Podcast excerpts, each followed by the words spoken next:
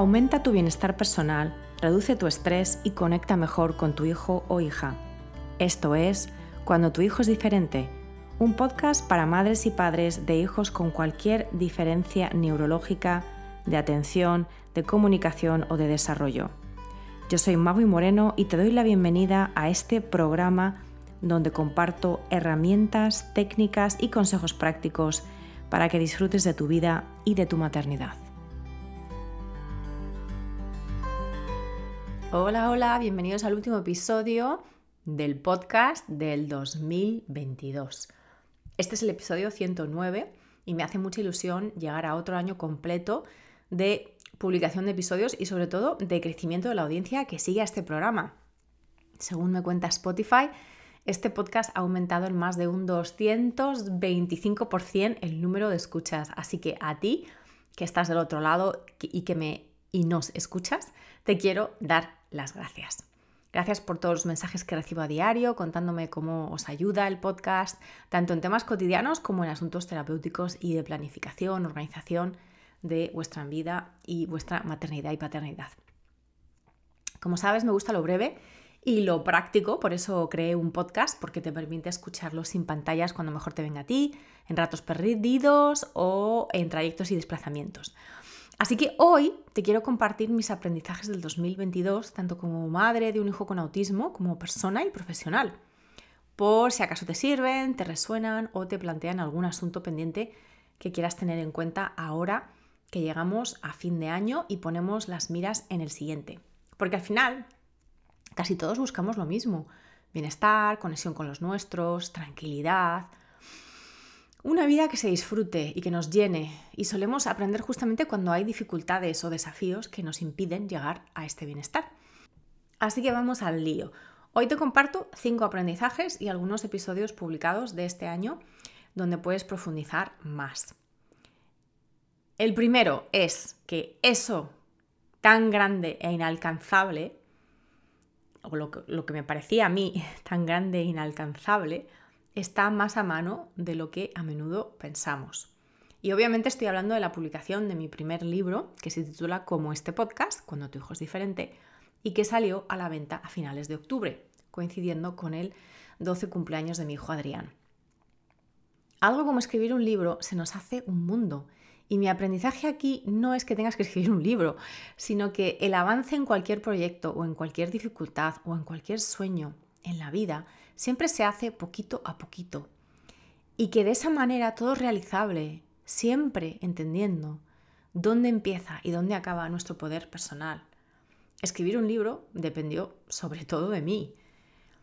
Que nuestros hijos adquieran ciertas habilidades, sobre todo cuando son complejas, como las habilidades sociales, depende en gran parte de nosotros, o una parte depende de nosotros, pero no exclusivamente. Ya te lo decía en el episodio 104, en el que te ofrecía seis lecciones que yo me he llevado en mis 12 años de maternidad neurodivergente. ¿Cómo se come un elefante? Pues pedazo a pedazo, sí, aunque sea un animal muy grande. Pues lo mismo con el autismo o con la neurodivergencia de tu hijo o de tu hija. Lo mismo para escribir un libro. Lo mismo para mejorar las condiciones de futuro de nuestros hijos. De esto te hablé en el episodio 101 y te recuerdo que aunque nosotros no podemos controlar lo que va a suceder en el futuro, nuestro o de nuestros hijos, sí que podemos tomar acciones ahora de cara a ese futuro. Si yo quiero escribir un libro, sí que me puedo sentar ahora y cada día a escribir unas cuantas palabras. Si yo quiero que mi hijo o hija adquiera habilidades sociales o de regulación emocional, sí que puedo empezar a modelar desde hoy mismo o a investigar algunas estrategias y metodologías innovadoras, como las que te mencioné en la trilogía de los episodios 105, 106 y 107. Si quiero que mi hijo o hija haga deporte e incluso socialice a través del deporte, pues tengo que ayudarle a sentar las bases para que realmente lo pueda ir probando en entornos seguros y que, estén adaptados a sus necesidades. Y de todo esto nos hablaba el profesor Edu Sotelo en el episodio 84. Así que esta primera clave del 2022 para mí ha sido que si tienes un objetivo grande, que tomes pasitos día a día para llegar a ese objetivo, que seguramente irá cambiando también por el camino. Y sobre todo, que disfrutes del proceso, porque nuestra vida y la de nuestros hijos tiene el mismo valor cuando hemos conseguido un objetivo que el día antes o los muchos días antes de conseguir ese objetivo. El segundo aprendizaje es que la comunicación asertiva te cambia la vida. Y de verdad que no exagero. Muchos de los malos rollos, de la pérdida de energía, de la falta de priorización y claridad, y en general del estrés diario, viene en gran parte por una pobre comunicación con el entorno. Tienes toda la información sobre este estilo de comunicación en el episodio anterior, el 108, y es algo de lo que hemos hablado en varios contextos y en varios episodios en estos últimos 12 meses. Por ejemplo, cuando entrevisté a Karel Ineco sobre la educación inclusiva en el episodio 81, donde hablamos largo y tendido sobre la importancia de la comunicación con los maestros y otro personal docente. O cuando te doy una estrategia muy práctica sobre cómo actuar ante el rechazo de los demás en el episodio 92 o cuando estamos en situaciones muy, muy complicadas a nivel emocional, como cuando nuestros hijos pegan o son agresivos, de esto hablo en el episodio 96, o cuando se pierden o se escapan, el episodio 98, o cuando sabemos que nos hemos equivocado, que nos hemos equivocado con nuestros hijos o con otra persona en nuestro entorno cercano y no acertamos a comunicarnos de la mejor manera para que el error sea también un aprendizaje para todos, y de esto te hablo en el episodio 88. O cuando llega la adolescencia y la comunicación a menudo se resiente. De este proceso de cambio vital y de maternidad hablé con James Westmeyer en el episodio 102. El tercer aprendizaje para mí este año ha sido hacerme muy a menudo, lo más a menudo que pueda, esta pregunta. ¿Para qué? antes de decidir sobre muchos aspectos de mi vida, de mi trabajo y de la vida de mi hijo. ¿Para qué? No por qué, no, porque ahí nos perdemos en las historias, las justificaciones que se crean en nuestra mente, sino para qué. ¿Qué quiero o busco realmente de esto? ¿Qué me va a aportar? ¿Qué es realmente lo que quiero? ¿Es realmente prioritario en este momento?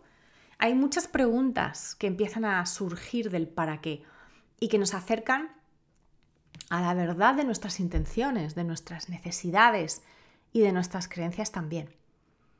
De las creencias, sobre todo las limitantes, te hablé en el episodio 94. Y entender muchas de las creencias y de los hábitos que nos llevan al perfeccionismo, por ejemplo, también es un tema importante que el para qué empieza a disipar o a, por lo menos a aclarar, y de todo esto te hablé en el episodio 97. El cuarto aprendizaje es que siento que en este año, sobre todo, aunque es un, es un tema que lleva trazándose varios años ya, pero creo que en este año siento que, en parte por el trabajo de fondo que he tenido que hacer para mi libro, me he dado cuenta de que realmente he adoptado un cambio total de paradigma sobre la diferencia de mi hijo y sobre la realidad de mi maternidad. Y de todo esto, eh, del tema de la neurodiversidad, del tema de qué es lo normal, el tema de la autodeterminación, el tema un poco desde qué punto de vista, desde qué perspectiva, desde qué paradigma, desde qué posicionamiento estamos queriendo cambiar a nuestros hijos, seamos conscientes de ello o no. Hablo en los episodios 82, en el 89, en el 85 y en el 90. Esto ha repercutido muy profundamente en querer ser muy coherente con las metodologías y con los profesionales que conozco, que empleo y que recomiendo, aunque no trabajen ni hayan trabajado directamente con mi hijo. Y de todo esto, de, las, eh, de los valores, de las características, digamos, ideales de un terapeuta, sea cual sea el tipo de terapia, te hablo en el episodio 91 darse cuenta de que la neurodivergencia es más prevalente de lo que tal vez pensábamos y de que a veces, en ciertas ocasiones, podemos apreciar neurodivergencias en nosotros mismos, precisamente como un regalo escondido, entre comillas, que nos dan nuestros hijos. Y eso no significa necesariamente que tengamos que tener el mismo diagnóstico, aunque de esto hablo en el episodio 87 en el que entrevisto a Noemí Navarro de Noemí misma. sino a que en otras ocasiones, aunque no sea el mismo diagnóstico, empezamos a entendernos mejor, mejor a nosotros mismos, en base a lo que vemos en nuestros hijos y en base a lo que vamos conociendo sobre el diagnóstico y las particularidades de nuestros hijos. Que muchos defectos no son tales, sino que vienen de entender este cableado diferente del cerebro. Y creo que la neurociencia se ha convertido en mi nueva pasión eh, porque nos ayuda a entender con mayor amabilidad temas como, por ejemplo, el control y la flexibilidad, la necesidad de control, y de este tema en concreto te hablé en el episodio 86. Y el quinto y último aprendizaje que te quiero compartir hoy es que finalmente vuelvo siempre a la importancia de ser amables con nosotras mismas, de hablarnos bien, de tratarnos bien, de cuidarnos con cariño, porque somos seres humanos con necesidades como los demás. Y el que nuestros hijos tengan necesidades adicionales de apoyo no significa que nos dejemos de lado. Al contrario, todo lo que nos demos a nivel de bienestar va a repercutir también de manera positiva en nuestros hijos y en el resto de nuestra familia. Recuerda que una lámpara vacía no da luz. Me encantó hablar de todos estos temas y de la compasión con la psicóloga Vanessa Torres en el episodio 95 y de hacer todo un recuento sobre lo que he aprendido de todas vosotras y vosotros en mis años de labor profesional apoyando a familias. En el episodio 99 quise celebrar el número con 12 cosas que he aprendido de vosotros y en el 100 recordándonos que es necesario hablar también de nosotros, de los padres, de los familiares y no solo de nuestros hijos y sus dificultades.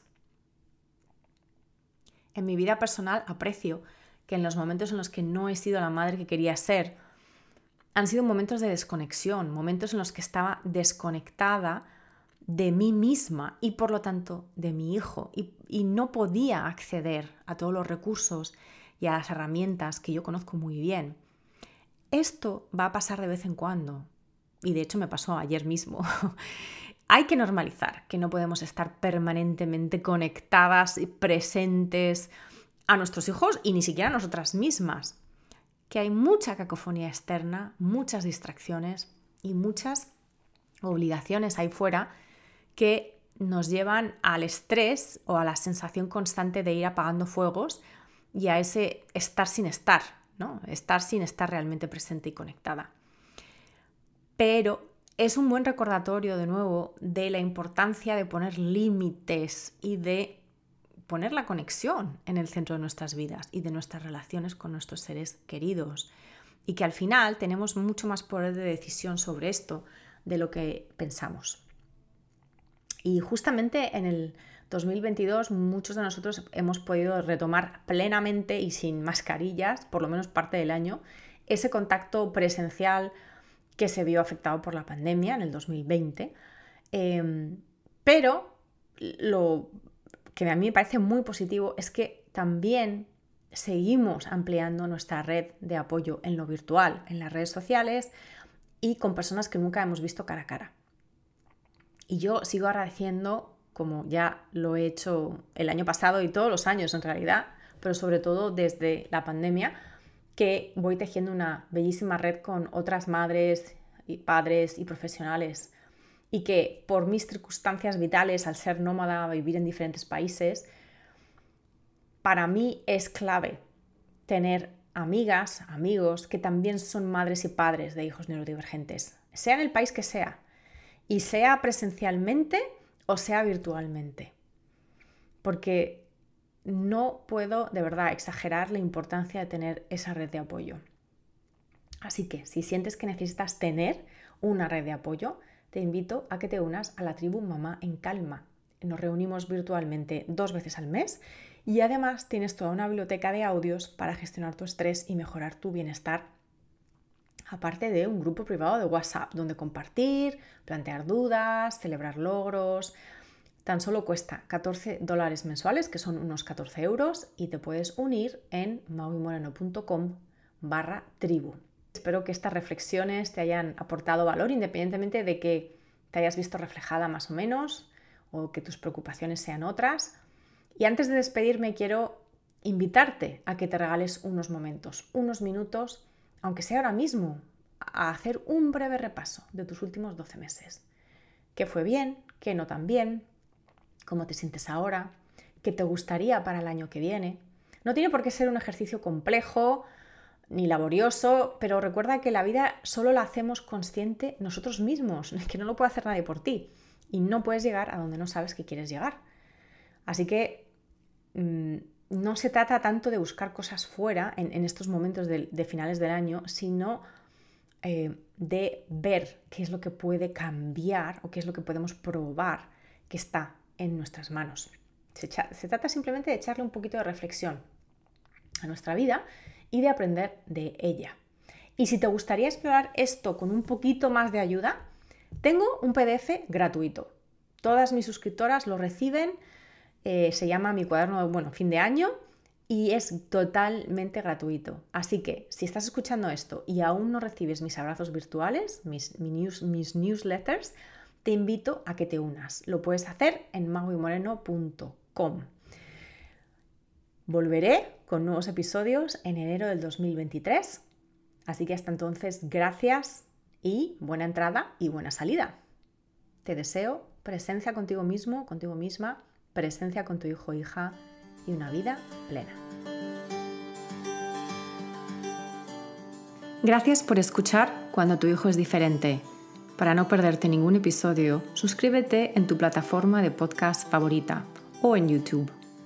Si este episodio te ha aportado valor, por favor, compártelo con otras madres y padres en la misma situación o deja un comentario o una reseña para aumentar la visibilidad de este programa y que pueda llegar a más gente como tú y como yo en busca de apoyo. Si quieres saber más de mí, de mi trabajo y acceder a recursos gratuitos como el kit de primera ayuda, visita mi página web mauimoreno.com.